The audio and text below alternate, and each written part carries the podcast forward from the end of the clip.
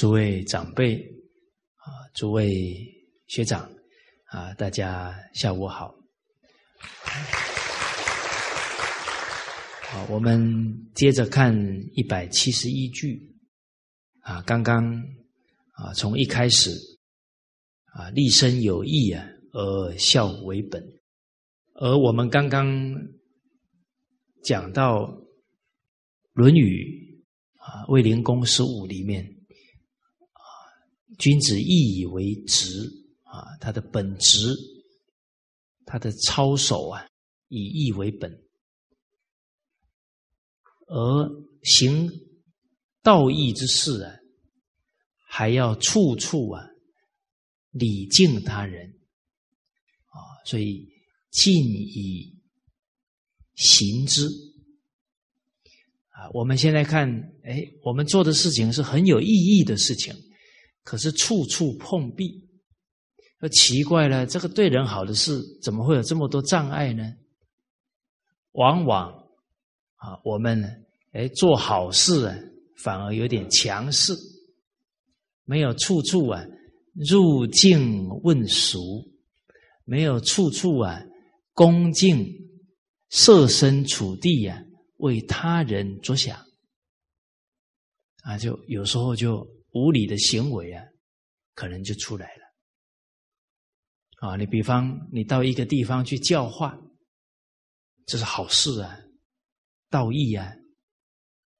但是你到这一方教化，哎，这一方的长者，这一方的宗教领袖，有没有去拜访啊？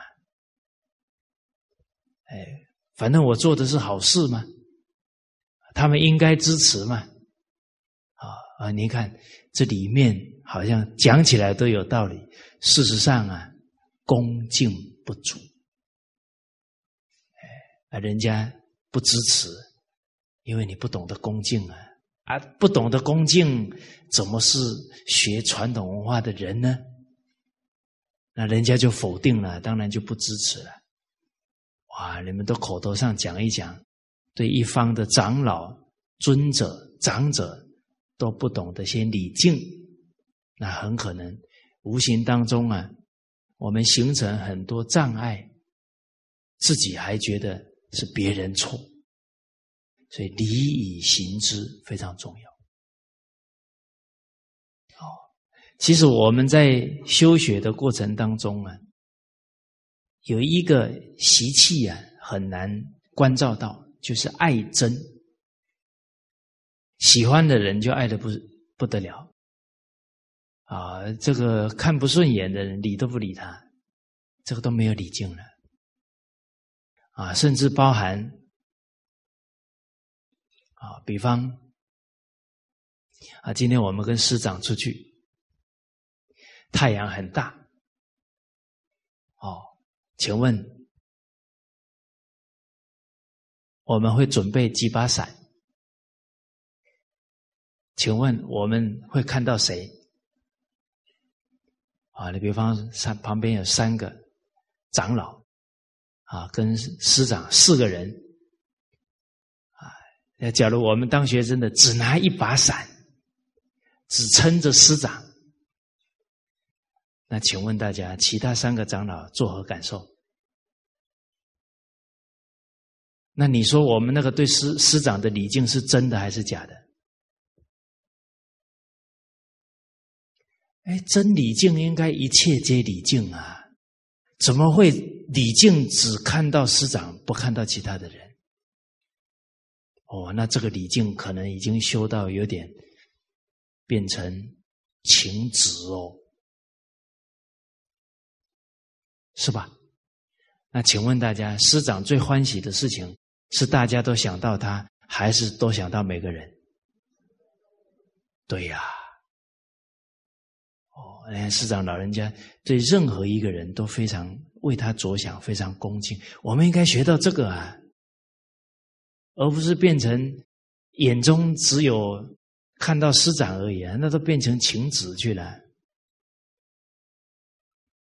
那一有情子，好恶就产生了，礼敬何在呢？就不可能礼敬每一个人所以我们到底是在搞情执，还是在真修行啊？真依教奉行啊？都要在这些处事啊、生活细节当中关照到自己的心态。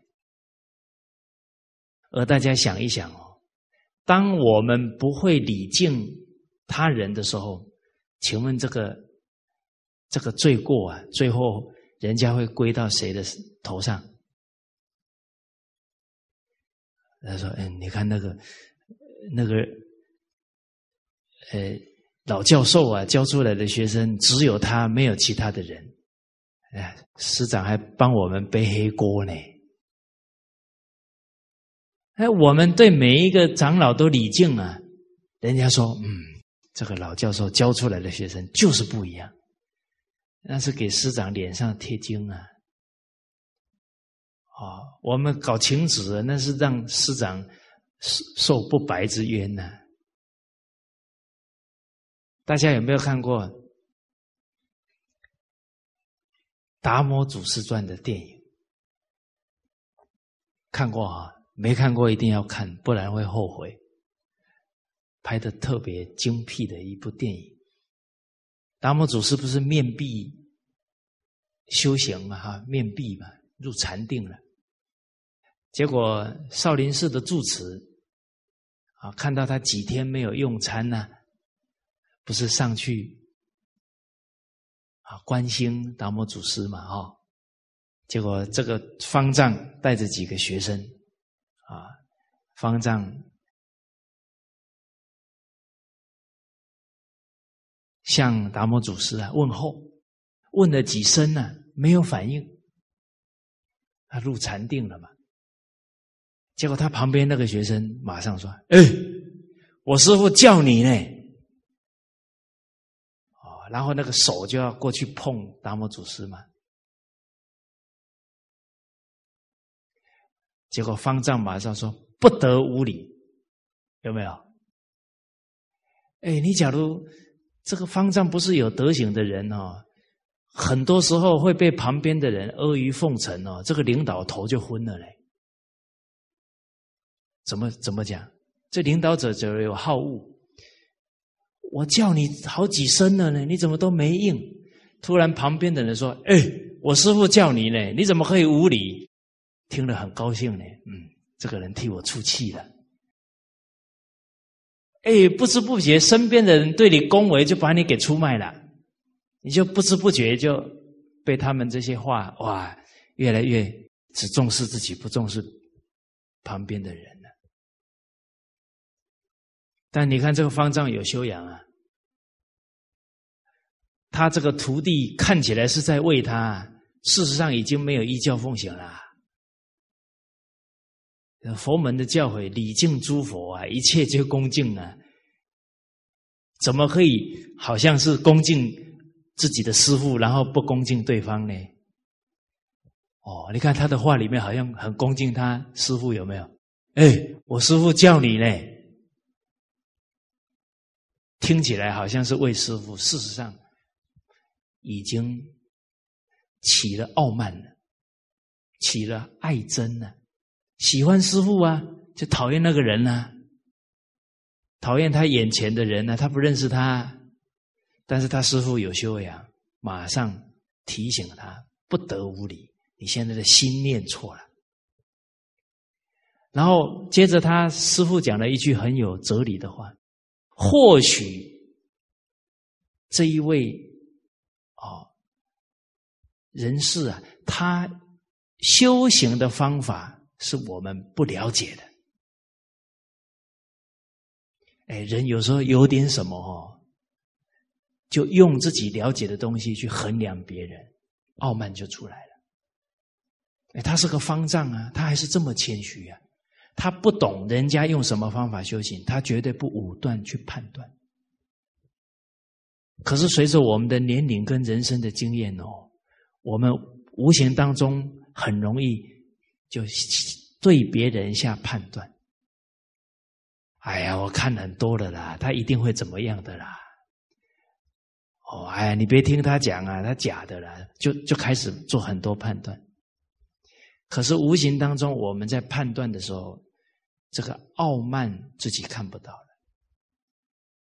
人要厚道，人要善解人意，哦，不要处处啊，好像自己很聪明，哎，看的都很准，这样不好。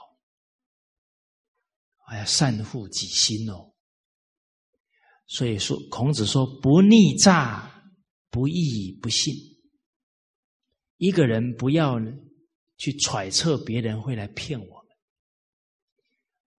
不要去推断别人不守信。有时候真的是猜对了哦，看准了哦。可是有没有可能猜错了？那不就误解别人了吗？而且啊，这样去揣测啊。人的疑心会越来越重，这样的态度啊，看起来很厉害，但是孔子说，这样的心态啊，不是有德行的人的心态，哦，很可能会误会别人，哦，怀疑别人不好，啊，这不是儒家追求的一个能力，儒家。应该记录的是什么呢？至诚之道可以前之，用真诚的心啊，一定会有所感应、感通。不要用这种揣测、怀疑别人的心，而且真诚感通啊，纵使能感受到别人犯错，都是想着怎么帮他改过。哦，很多有德行的人呢，都很清楚对方在骗他，继续让他骗。总有一天，他知道原来啊，这一位长者早知道我在骗他了，还让我骗。他总有一天了解了，他惭愧心就升起来了。哦，所以说有德行的人不止啊，了解别人骗他，还真诚对待他。哦，那那这种厚道啊，也是我们的学处了。哦好，哦，所以刚刚讲到的这个礼以行之啊，非常重要。哦，所以我们有时候在做好事，会觉得好像很多障碍，还是要反求诸己。啊，我们现在这些礼节呀，其实都不敏锐，从小没有学起，啊，这个都都是重要的功课。我要。要从常理局要开始学起，哦，好，啊，所以我们谨记一句话：做好事不可以强势，要恭敬啊，要懂得礼让这些态度。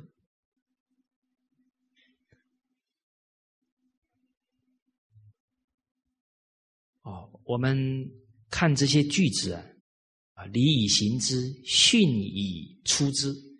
这个训就是要谦卑、谦退啊，来跟人相处。然后信以成之，我们言出必行。你不要轻易答应别人，答应了撞得头破血流都不可以失约。这个是古人呢处事的态度。君子一言，驷马难追，啊，一言九鼎。由于有这样的态度，啊，必能感得大众的信任，你才能团结人心去成就事情。啊，一件大事都要靠众人之力才能做到。而为什么众人可以团结，一定是非常诚信，从来啊不失自己的。承诺，哦，好。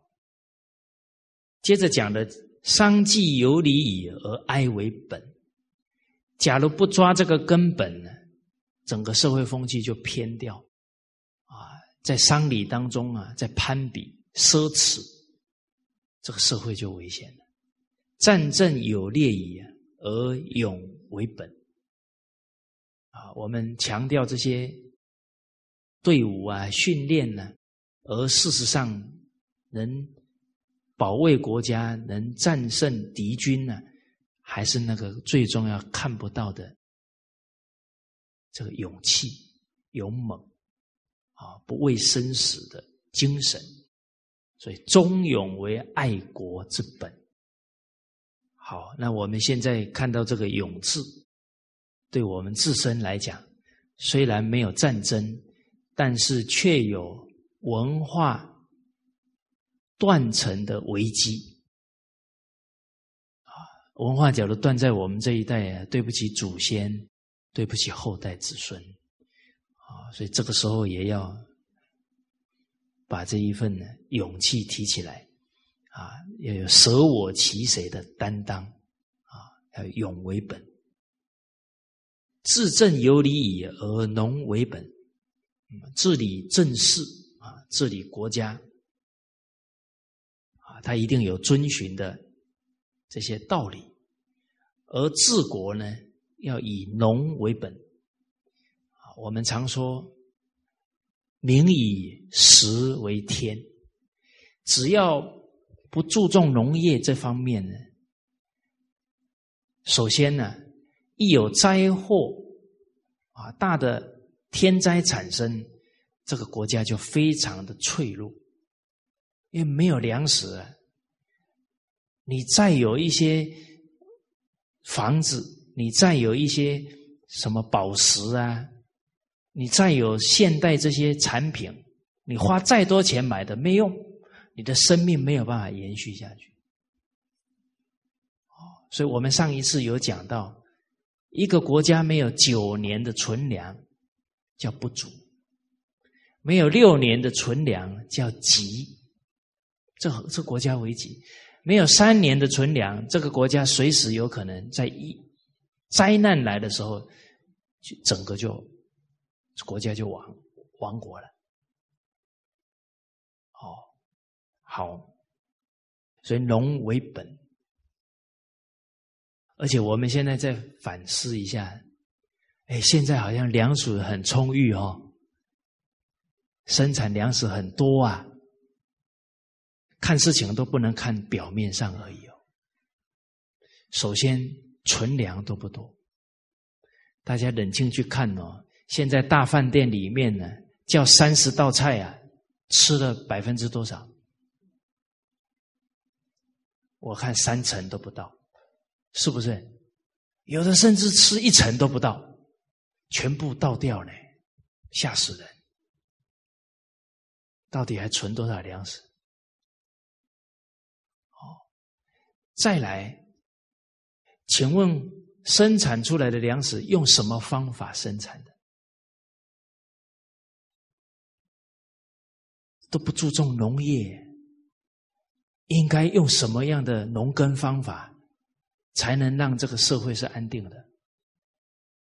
现在用农药化肥啊，后代不知道有没有田种啊？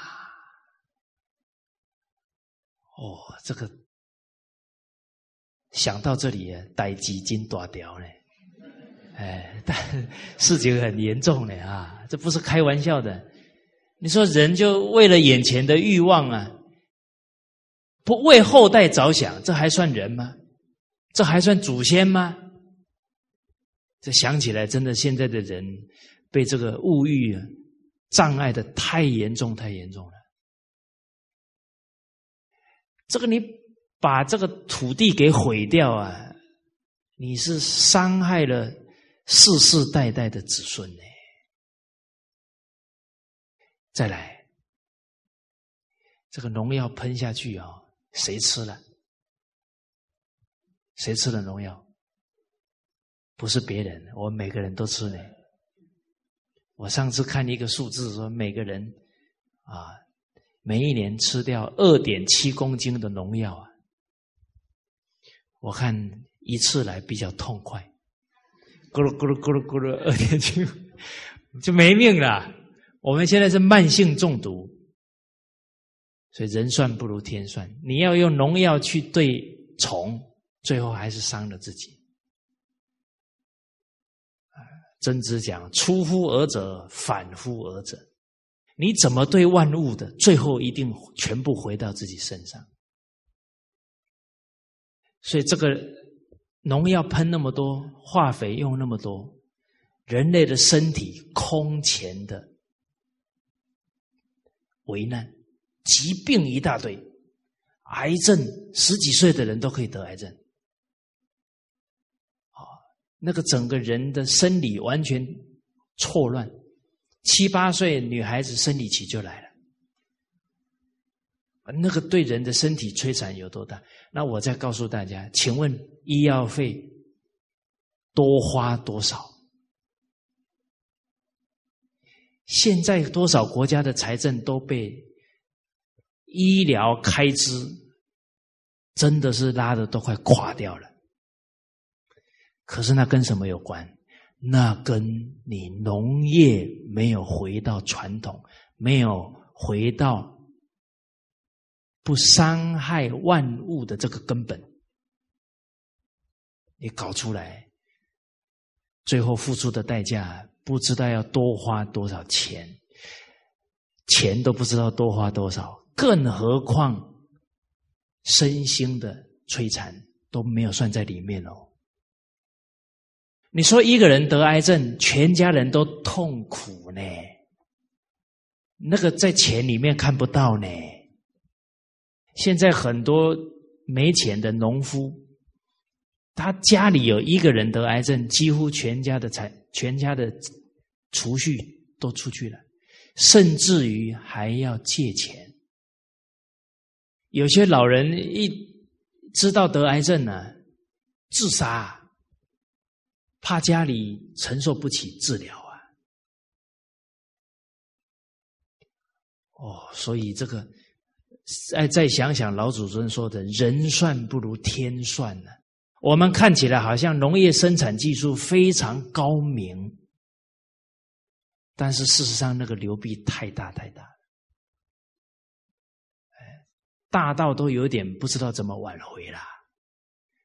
哦，所以我有最近跟农业方面的官员谈，他们非常震动。他说：“本来他们致力于农业，想哦，就是改善土壤。他说一进去努力，才知道哦，不只是土壤的事情，还有水源，水污染太严重，还有空气，整个大自然都我们短视尽力啊，都严重污染，都不知道要花多少时间才能够扭转。”所以人这一生呢，不止对人要仁爱啊，对天地万物所有生命都要仁爱，要以慈悲为本啊，不然灾祸啊会很严重了。好，好，所以现在恢复传统农耕呢，是我们每一个人的本分。你说我又不种田。哦，这个我连锄头应该怎么拿，可能都拿的不标准了。可是你可以支持传统农耕啊，哪个农夫不做不喷农药、不用化肥，你一定要支持他，不然他会生存不下去呢。哦，我听说好像离我们吉隆坡不远有一个农夫，他就是用传统农耕，而且他立志。只要有农夫愿意这么做，他愿意把经验全部交给他，他希望有一万个农夫跟他一样。哦，这个人，农业界的圣贤人呢？好，我们下一次这个请廖学长公布一下那个农庄在哪里啊？大家有空啊，带着小朋友去看一看。这样的人真的是老祖宗讲的。行行都有圣贤，这个就是表率，为后代子孙着想啊！哎，接着京剧讲了，居国有道，以而事为本啊，安定治理国家是有很重要的方法，而这一些治国方略当中啊，最重要的就是。慎选继承人，是根本。我们看尧舜时代啊，把天子位让出来，尧帝找舜帝找了多久？哎，多久？哎，不容易判断。找到以后考核他多久？二十八年！您就知道这个尧帝的仁慈啊，他知道传给这个人百分之百没问题了，他才放心呢。事为本啊，每一个皇朝他登基最重要的一件事就是立太子，然后好好教这个太子。太子是未来的。皇帝呀，太子有德了，天下就安定了。太子正，则天下正啊！啊啊，所以事为本。哎，那这句我们一看说，我又不当皇帝，跟我有什么关系？啊，所以老祖宗的教诲啊，小大圆融，大到天下国家，小到一个团体。一个企业，一个家庭，所以，请问大家，我们治理自己的家族啊，什么最重要？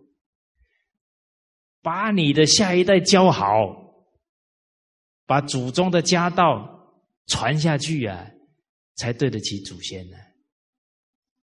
哦，那你儿子里面最重要，先把谁教？把长子教好，到后面的兄弟姐妹跟着他学。哦，说以前的人教长子很严呢，是吧？教长孙也很严呢，所以我我爷爷常常要打我呢。哦，每一次犯错了，我妈妈不打哦，她在旁边喊：“你不打我打喽。”现在想想，这爱护啊，啊，不然这么多长辈疼爱是很容易啊。就养成很多不好的习性了啊！我爷爷假如宠我，我就完蛋了。是，所以我现在很感谢我爷爷。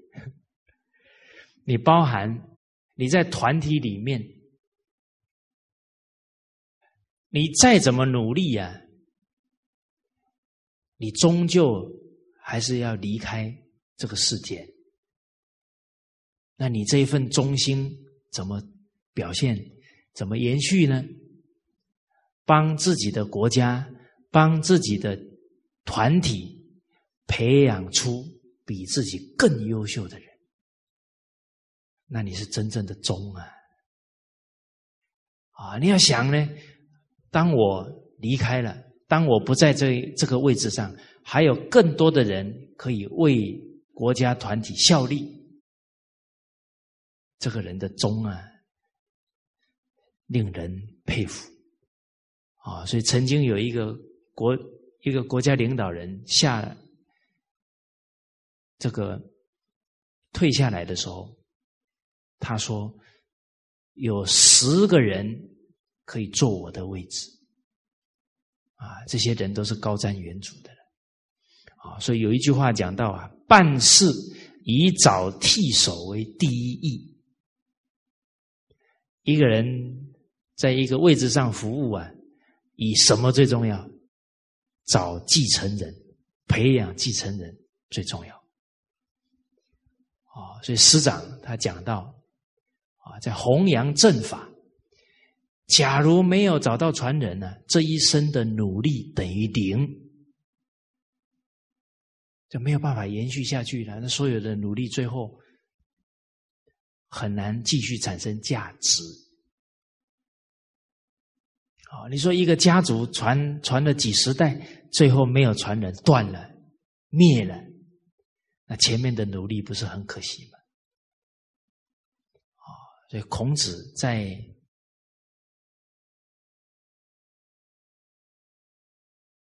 前面的群书之要的教诲当中啊，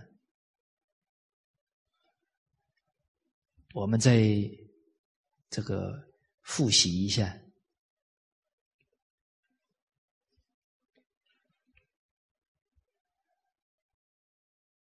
在成道啊，成道当中，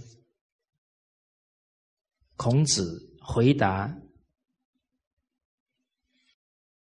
子贡的问话，在三十三页六十九句。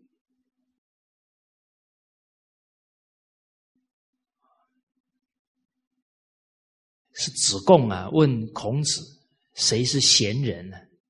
孔子回答呢：鲍叔牙跟子皮。子贡很纳闷，哎，齐国是管仲是治国之才啊，哦，郑国是子产呢，怎么夫子你却说是鲍叔牙跟子皮呢？哦，那圣人看事情啊，看。的深远呢，所以就问呢，那你觉得是努力做事的人很贤明，还是能不断举荐贤才、培养贤才的人贤明呢？哎，这么一问，孔子贡就开悟了。哦，那应该是敬贤的人更贤德了，因为鲍叔牙推荐管仲啊，但管仲没有再推荐贤人了。结果管仲一走，齐国的政治很快就垮掉了。最后齐桓公死无葬身之地呀，死了六十七天，尸虫流出来才被发现。好，那郑国子产走了以后，啊，没有继承人呢，那政治也很快的就不好了。哦，所以从这些历史当中啊，再来。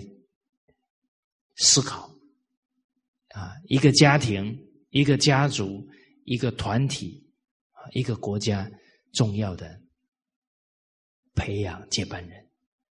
哦，生财有时矣，而利为本啊，创造财富啊，有一定的时机啊。人说赚钱呢，靠机会。花钱呢要靠智慧，你钱不会花呢，造业，还给后代奢侈的习惯。你钱会花呢，你的后代就知道啊，要用钱呢来积功累德，啊，完全不一样。好，有创造财富的机会时机出现。而利为本啊，辛勤经营呢才是根本。而事实上呢，很多人的一生都有很多成功的机会，创造事业的机会，但是因为不够勤奋，不够有恒心，往往错失很多机会。啊，所以大富由天呢。小富由勤，啊，勤俭很重要，对家庭、对事业都是重要的根本基础。啊，你只要让孩子勤劳又节俭，他这一生你不用再为他操心了，他不会生存不下去的。哦，但是没有抓到这个。勤俭的德行，哪怕他收入很高，都可能生活困难。我们发现现在很多年轻人很会赚钱，可是都负债。啊，有一个贵族叫月光女神，啊，每个月都花光光，可是他也赚了不少啊，还回去给父母拿钱。哦，还有啃老族，啊，钱不够花，还啃父母的薪水，那你说他学历再高有什么用？哎呦，人现在看事情都看不深远，看不根本呢，所以到头来啊，孩子大了在那里，哎呀，花了十几年，花了这么多赔钱栽培他，还让我操碎了心，怨不得人，没有智慧。经营家庭、教育孩子都要务本啊！君子务本，本立而道生。治本不顾，无物封没，没有用心巩固这个根本，就不要啊，这个物就是自立于，就不要啊，自立追求这些枝末、枝叶小事的完美。这个封墨就好像这个枝末要很很好看，这没有意义了。哦，啊，所以还是劝导人呢，要抓根本。哦，你比方说找对象，长得漂亮是枝末，大家同意吗？你们没有反应。所以人要看到根本是不容易的。哦，哎，这个女方有钱重要吗？这个都是枝末呢。哦，所以娶妻娶德这是根本呢。但是现在大家都对那个枝末很在乎，这是在误封末。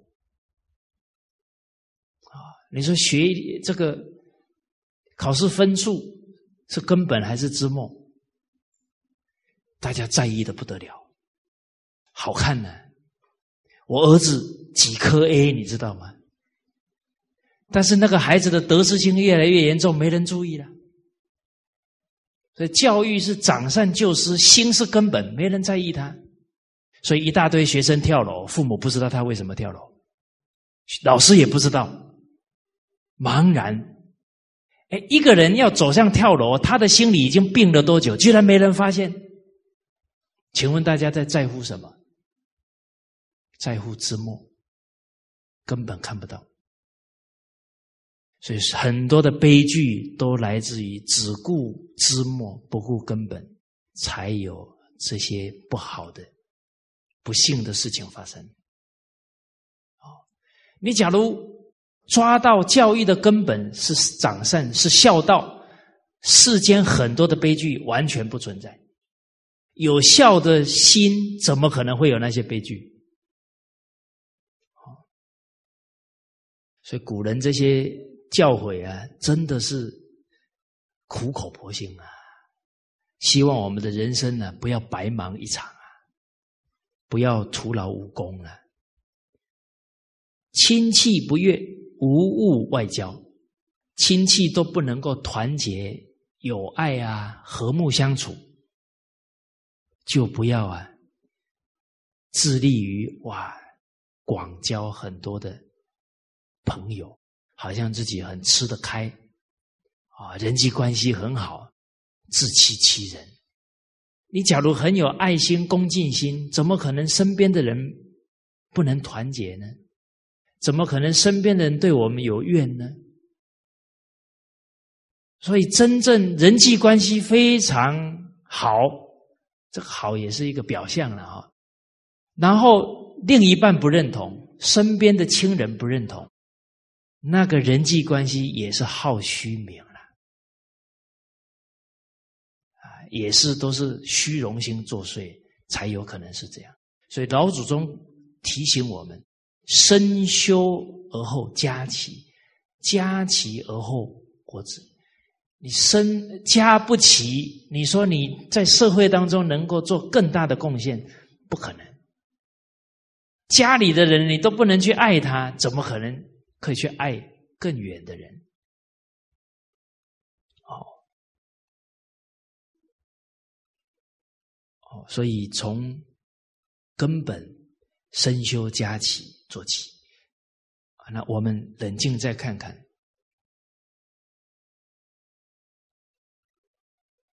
这些本没有抓到啊！你很会办事情，但是没有找继承人。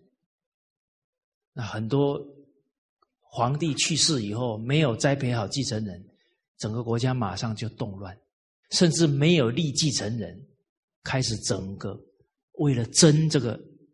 皇帝的位置，天下大乱。哦哦，包含我们今天亲戚都不能团结啊。比方我们学习传统文化，亲戚都不能团结，哦，那到处做义工，啊，别人一直赞叹，哎呀，不简单，公立社会啊，还这么无私出来奉献，哎，听了高不高兴？哎，称赞呢？也会醉人呢，是吧？比酒还厉害哦！啊，色不迷人，人自迷；酒不醉人，人自醉。哦，也包含称赞也会醉人哦。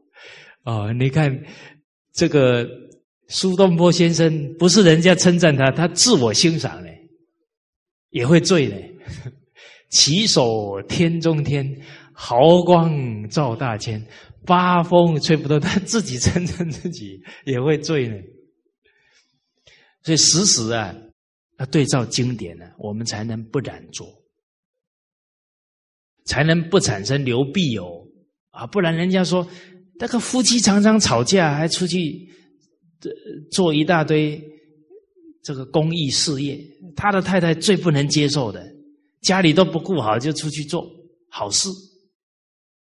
哦，那以后人家看到我们都不敢来跟我们学传统文化了。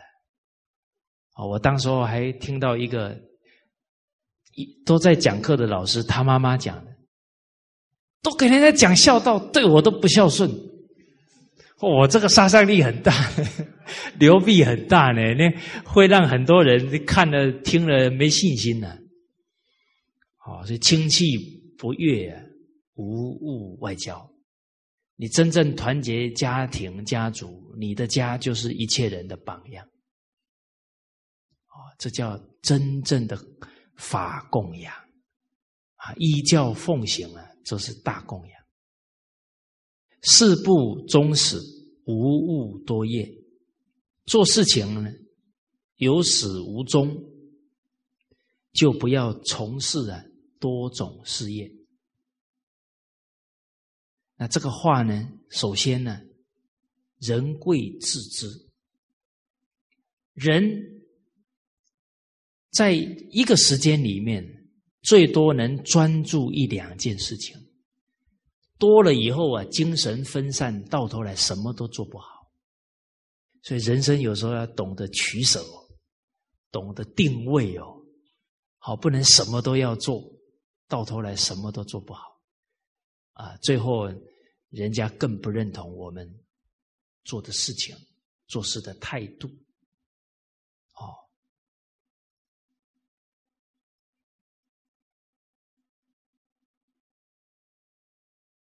好，而且事实上呢，做一件事情啊，一直深入，不要常常换工作，到头来你就变这一行的专家。德国人做事就有这种精神，啊，他做那个是钟表，他就做世界第一；好，他做哪一个螺丝，他就做世界第一。他不常常换，他一门深入，长时熏修，就把这个行业做通了，做透了，他就领导世界。啊，现在我们做这个事业，看看别人好，又又换那个行业，哦。隔行如隔山呐，不是说轻易的就能想做什么就做什么。啊，有一个现象，比方这个时时时期流行蛋挞，突然间蛋挞 的商店一大堆，哎，啊，看到别人做，马上就去做了，啊，自己都没有定性啊，没有定位好，啊，自己应该深入。哪一个专业啊？自己的特质特长啊，做什么比较适合？啊，好，在事业的经营当中啊，往往会有一个危机出现，就是他觉得，哎，自己这个行业可以做得好，其他的行业也能做得好，就太大意了。就跨行业投资，最后就垮下来。啊，确实是隔行如隔山啊！你不深入了解另外一个行业，就轻易去做，往往会做不好。所以大家看那个真正在世界当中他的事业啊，举世认同的常青树，他绝对不是干好多行的啊！大家看那个稻盛和夫，经营之神呢，他创了两家五百强，而且他创一家都是花几十年把它经营起来，他绝对没有说哇。几十种行业都干，哎，啊，接着经文讲返本修机，啊，这返本就是回归到根本，修机呢，这个机在这里啊，是通从静处做起，跟这个耳啊意思一样，耳就是静，好，从。近处做起，从小处做起，啊，天下大事必作于细，啊，天下难事啊必作于易，啊，这是老子给我们的教诲，这样循序渐进。所以君子之道也，啊，这是君子啊所采取的原则方法。都是从根本做起。好，我们接着来看一百七十二句。好，我们先一起啊念一下：诸葛亮之为相国也，服百姓，是异鬼，曰官职，从权制，开诚心，不公道。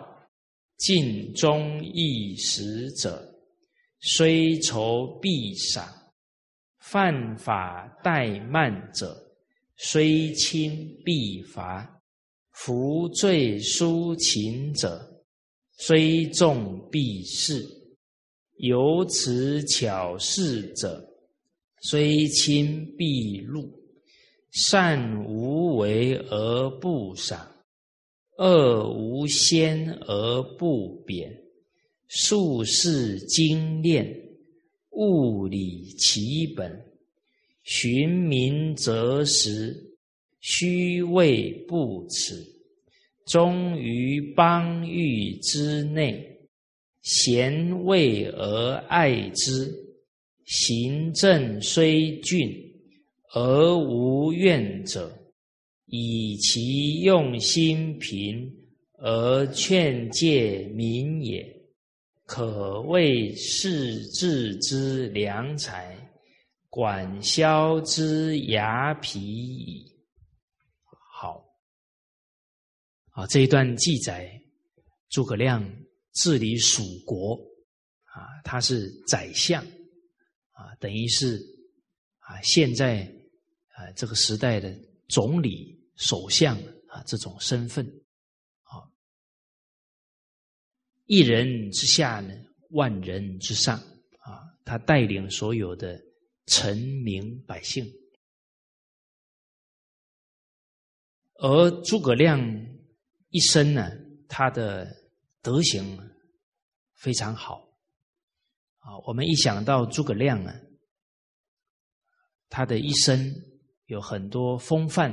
值得我们学习效法啊！首先，在他教育他的孩子啊，诸葛亮借子书，里面提到淡泊以明志，宁静以致远，淡泊啊。这个代表人呢欲望要淡，这个就是大学讲的格物的功夫。哦，你没有格物啊，这不可能有智慧，哎，就变成欲望的奴隶了。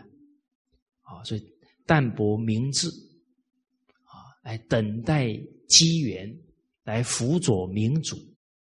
诸葛亮其实他的能力啊，很早就成就了，但是他看很多因缘呢，他不去攀求功名富贵，他等待民主。哦，他心很定啊，很静啊，才能看得远，宁静以致远。好，再来呢，他廉洁有守。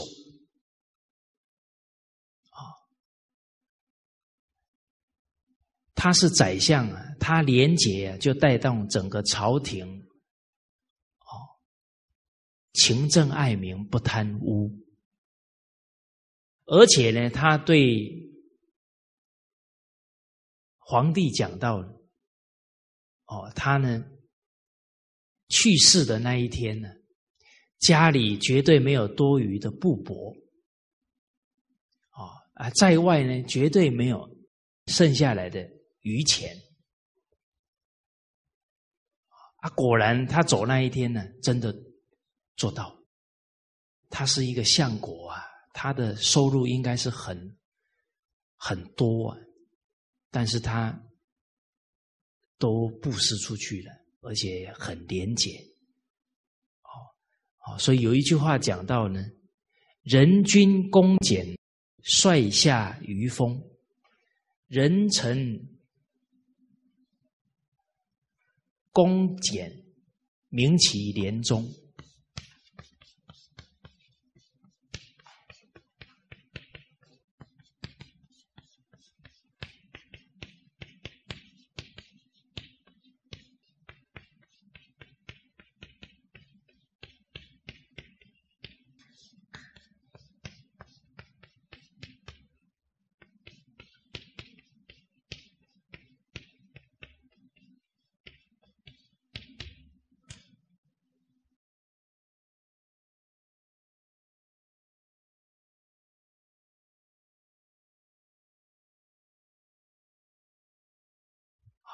这个君是国君呢，也是领导者啊。他恭敬节俭，他整个所带的团队啊，朝廷啊，就能效法他的德行啊，移风易俗了。所以诸葛亮所带领的朝廷啊，他是一定是廉洁有守啊。我们在。《出师表》里面看到，啊，他推荐非常多的文臣武将，啊，那跟他的带领啊，都是有很大的关系，哦，所以《论语》里面才讲，啊，举高尧，啊，舜有天下，举高尧，啊，选于众，举高尧，不仁者远矣，啊，汤有天下，选于众。啊，举一影不仁者远矣。啊，你选对了一个宰相啊，整个朝廷的风气就不一样。啊，我们是在下位的人臣，我们非常恭敬节俭。啊，那彰显的就是我们的廉洁跟忠诚。尤其这个臣呢，是为国家工作。他是公务员，他恭敬呢，就是让老百姓啊认同国家。他是老百姓跟国家的重要的桥梁啊。公务员假如对老百姓不恭敬啊，那老百姓很难对国家认同啊效忠，这国家就。根本就是人心离散呢。好，所以公务员是代表国家哦，你要对你服务的老百姓要恭敬哦，你自己要节俭廉洁哦，不能贪污啊，不能浪费了老百姓的血汗钱哦。好，好，第三个特质啊。啊，是诸葛孔明呢，虚心纳谏，他很谦虚。孔明先生二十七岁就辅佐刘备，啊，他有这样的学问，这样的能力，能力高到什么程度？高到他的对手啊，都说他是奇才啊。那个司马懿跟他打仗啊，最后啊，真是天下的奇才，服了他了。啊，可是他在历史当中，他自称呢，他自己的禀赋啊，就复姓啊错直，他自己觉得自己很很钝呢，很差。啊从这里也知道他为什么有这么好的学问跟能力，因为他太谦虚了，他时时在学习啊，啊，时时在检讨自己，啊，所以他在很多历史记载，他是极思极重视广中义，啊，他广纳好的意见，而且呢。要求干部们要勤工无之缺，要非常用心的、努力的找出他的问题，点出他的问题点。啊，这这纳谏的那种胸怀，不不希望给国家添一丝一毫的错误。然后呢，人家点出他的。问题了，他还不所思于天下，就把他的错误公告天下了，然后自己啊处罚自己，降自己的职。哎，哦，所以这种反省的态度不简单。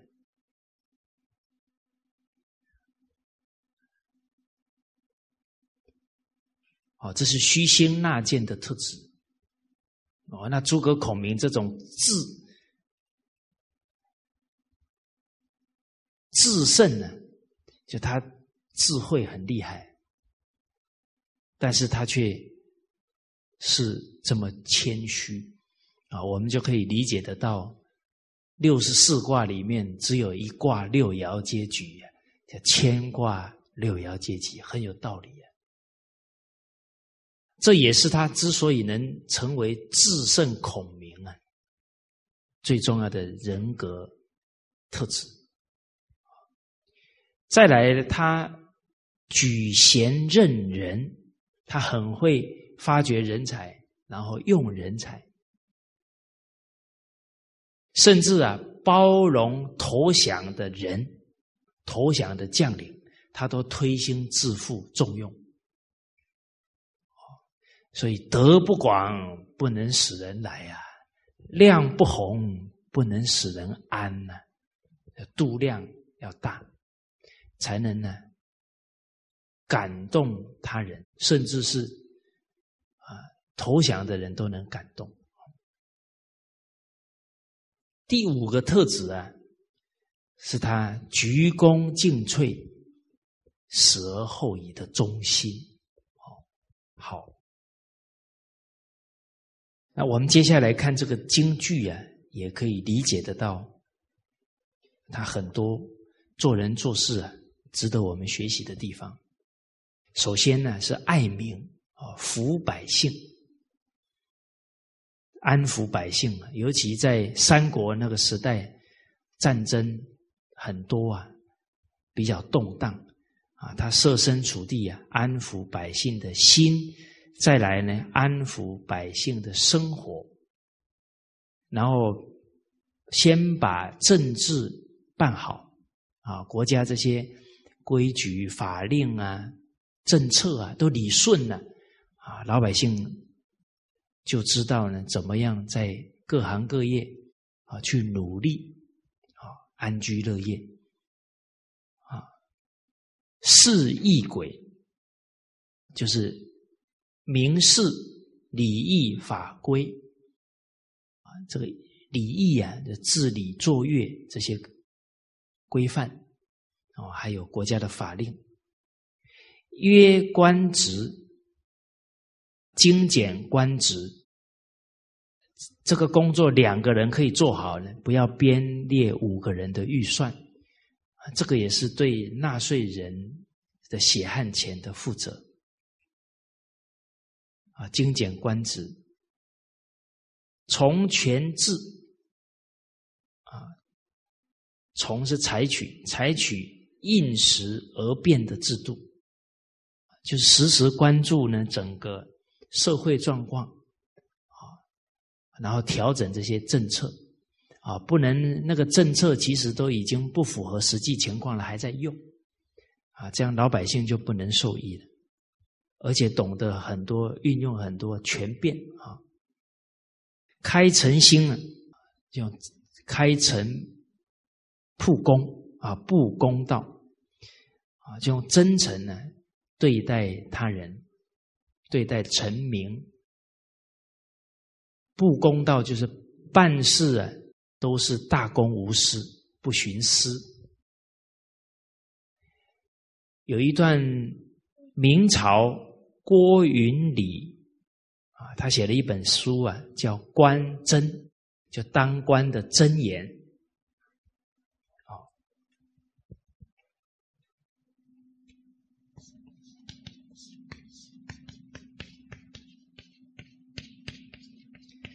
当官也其实就是当领导的这些重要的原理原则啊。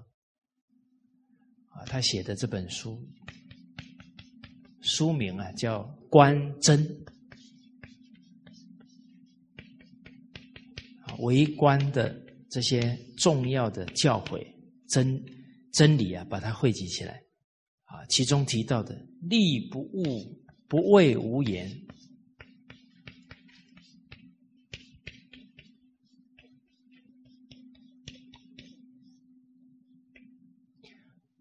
而为。无廉，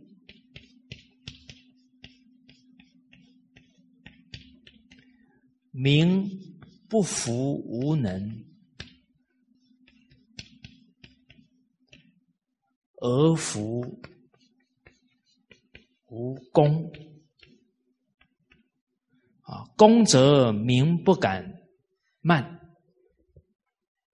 廉则民不敢啊，利不敢欺啊。这公生明，廉生威。啊，这一段里面讲的，他底下的官吏部署，不是害怕他严苛，而是敬畏他什么廉洁。哦，老百姓啊，人民啊，不是佩服他哇，才华很高，琴棋书画都会。啊而是佩服他什么公正无私啊，所以公正无私的人，老百姓尊重他，不会轻慢他啊。廉洁的人，底下的干部啊，敬敬畏他啊，不会欺骗他啊。啊，所以公则民不敢慢啊，廉则啊。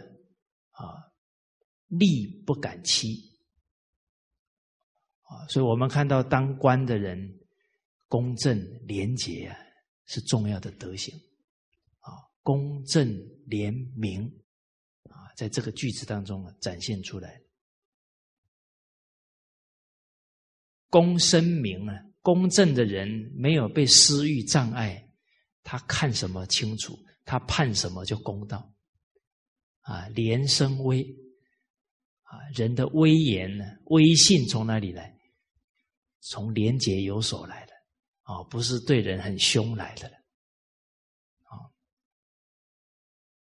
那同样，当父母的人也是啊，不是发脾气才有威严，是德行才能让孩子佩服、尊重，尽忠义使者。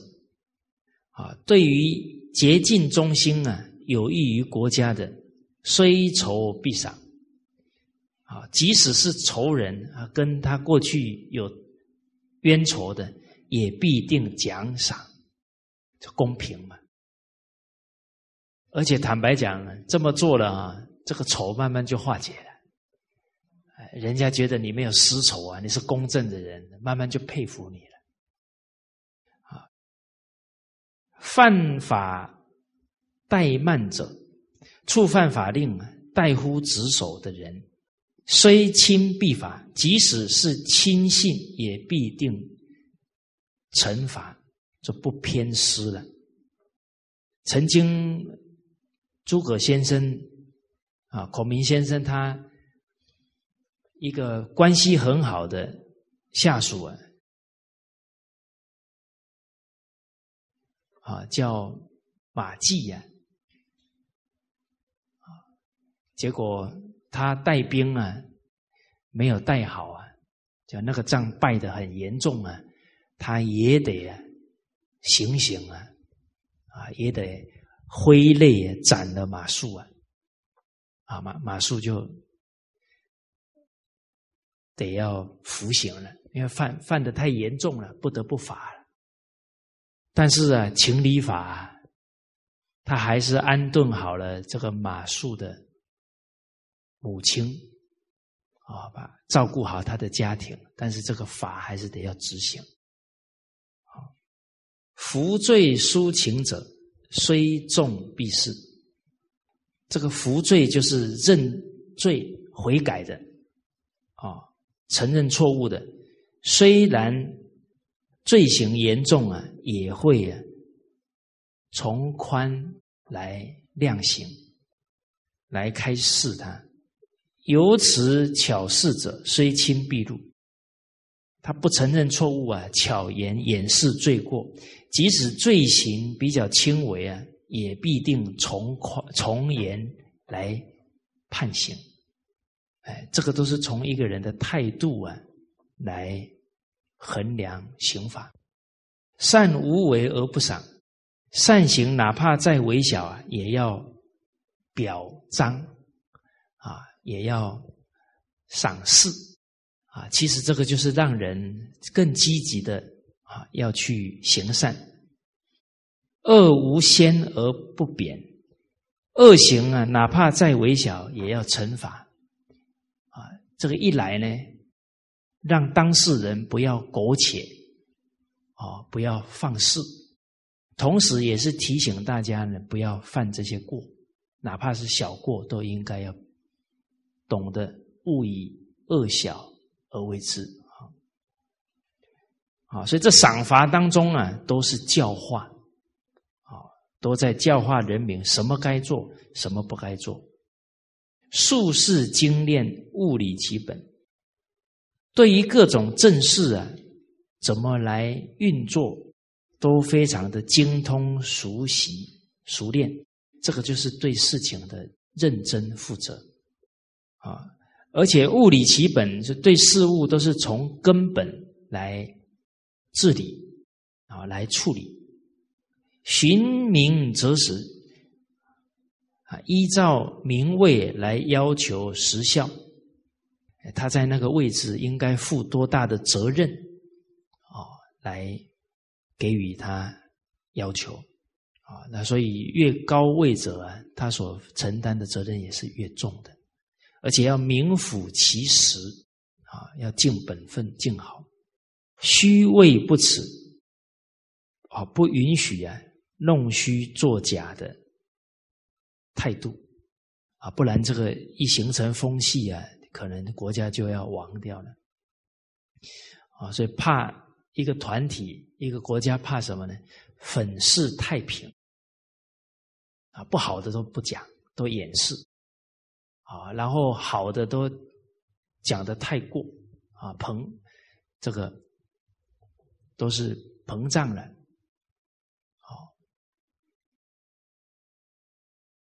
啊，这个在历史当中确实都是这样，哦，那很多问题都不能被发现呢，最后就到了这个病入膏肓了，就不好处理了。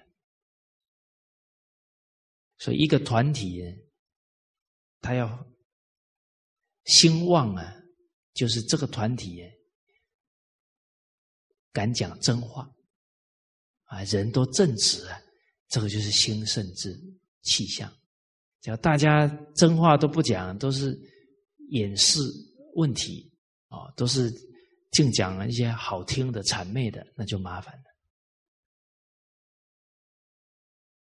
所以大家看这每一句啊，其实都是一个朝廷的风气。好，孔明先生都能啊带头来做好，终于邦域之内啊，最终啊。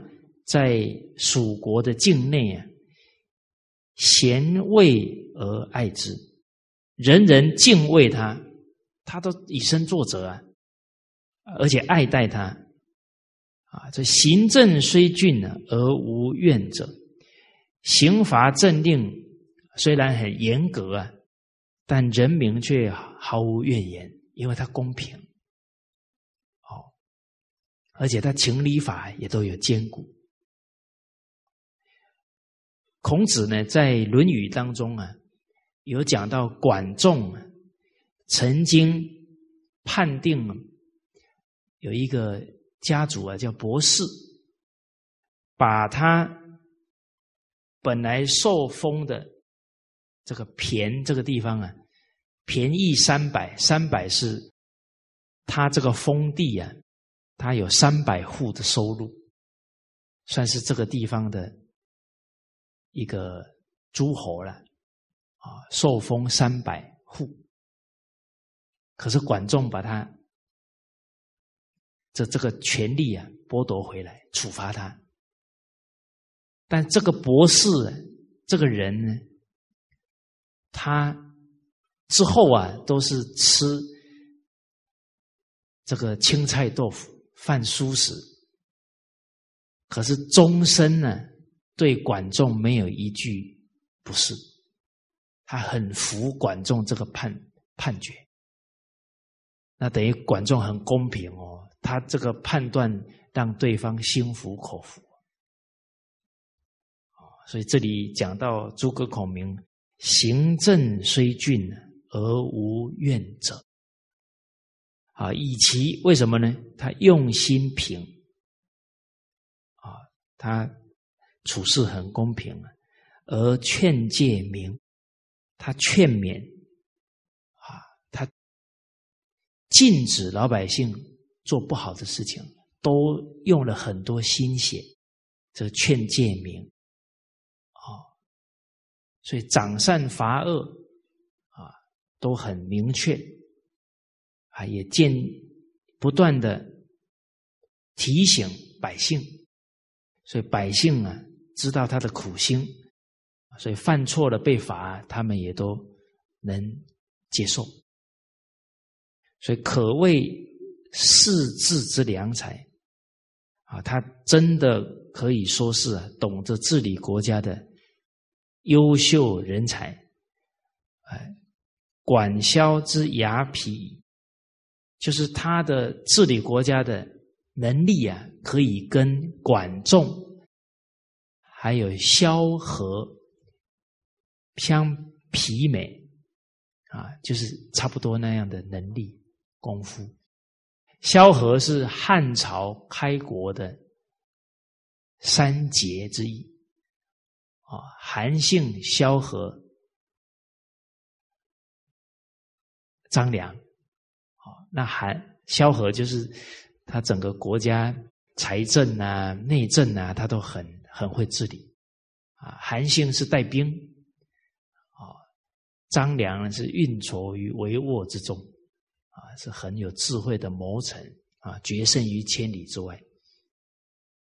哦，那管仲九合诸侯，一匡天下，这个治理国家的能力非常高。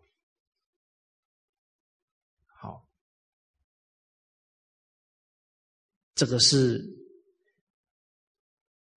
在三国的历史当中啊，史学家对他的一种评断啊，他的制裁能力跟管仲、萧何差不多。我们接着看一百七十三句啊，这一句啊，这个我们很熟悉的《孝经》的教诲：“夫孝，德之本也，教之所由生也。”孝是德行的大根大本啊，一切的德行啊，都从孝延伸出来啊。这个我们从入则孝啊，就可以体会得到啊。我们看亲所好，立位具，这是敬忠啊，尽力啊。那忠也从孝出来了。物虽小，勿私藏。苟失常，亲心伤。那他的廉洁不也是从孝心当中出来吗？啊，德有伤，贻亲羞。那他的羞耻心不也是从孝里面出来吗？所以德之本啊，真正要教出有德行的人，一定要从孝开始。啊啊，我们中华文化呢，用一个字表示啊，就是孝。再从这个对父母的孝、对父母的爱延伸开来，爱兄弟姐妹、爱家族、爱邻里乡党，啊，爱一切的人，啊，包含爱一切的生命，这个就是我们中华文化教育的第二个目标。第一个目标就是让对父母亲的这个亲爱终身保持。第二个目的就是把这个爱延伸到凡是人皆需爱，凡是物皆需爱。啊，所以教育啊，就要从孝开始，教之所由生也。啊，不从孝开始啊，那个都谈不上教化了，那个都是本末倒置啊，最后问题会非常多。而从我们自身人生的幸福啊，啊，人都追求幸福美满。那诸位学长啊，您有看过真正幸福快乐的人吗？哦，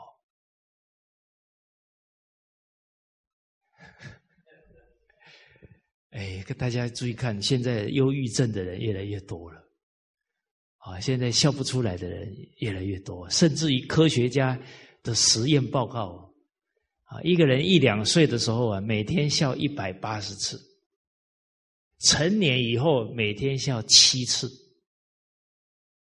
啊，我们不要说他拥有了多少财富，拥有了多少物质了，这个都不要讲了，光是越来越笑不出来，人真的在追求幸福快乐吗？呃，科学家这个统计是普遍的。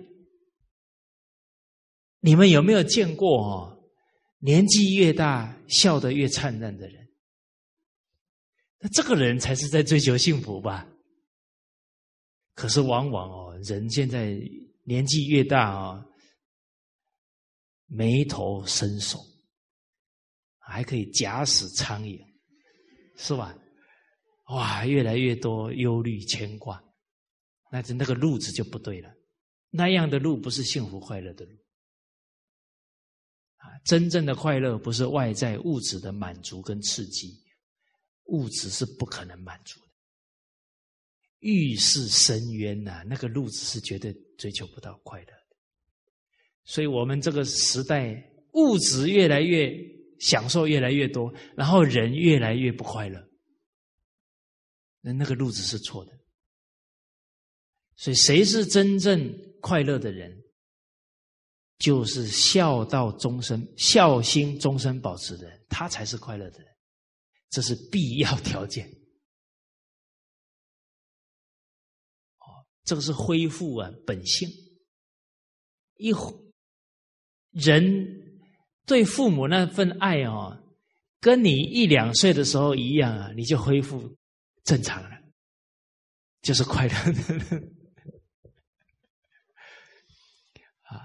所以在孟子当中啊，孟子啊特别会譬喻，特别会透过一些故事譬喻啊，彰显人生的道理。孟子就讲了，这个大舜呢，天下的读书人都来归附他，不能让他的忧虑啊解除掉。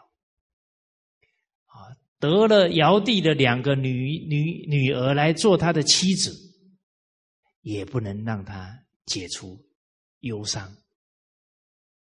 啊，然后做了天子啊，拥有天下，这是最富的人。又当了天子，是最尊贵的人，他的富贵达到极点了，不能解他的忧愁。啊，只有呢，他的父母真正呢接纳他了，啊，一家和团和和乐乐在一起了，哎，他才解了他的忧虑。大家想一想，世间的人一想，哇，所有的人都愿意当我的部属，啊，我当领导，高不高兴？哦，哎，尧帝最最有德行、最美丽的两个女儿嫁给他了，高不高兴？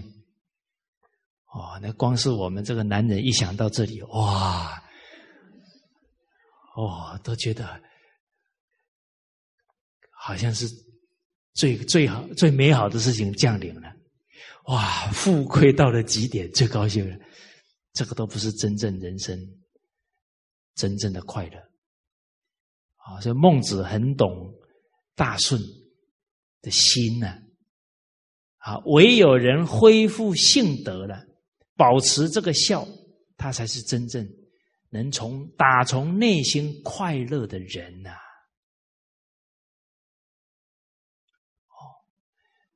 所以后来这一份至孝啊，感动了父母啊，这么恶劣的父母都被他感动了啊，这么傲慢的弟弟也被他感动了啊。所以孟子说啊，一个人活到五十岁，还像婴孩一样的爱慕他的父母，我在大顺的身上看到了。五十岁的人还跟孩童一样的爱慕他的父母，哦，啊，所以孟子讲了一句话：“大孝终身慕父母。”真正大孝之人呢，终身呢，心里面都是念念不忘父母的恩德，绝对啊，没有放父母一丝一毫的不是。好，哦，所以曾经跟大家交流，我我听到那个翟俊杰翟导演六十多岁，啊，他说他人生最幸福的事情就是推开家门还能喊一声娘。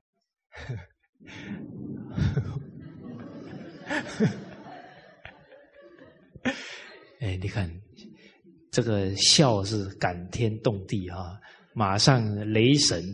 配合，告诉我们，孟子讲这段话能让我们人生开悟，能让我们人生真正幸福，就是终身这个孝要保持，再以这个孝去爱一切的人，啊，你人人这一生呢就能恢复明德了，就能止于至善了。好，那今天先跟大家，呃，交流到这里。好，那谢谢大家。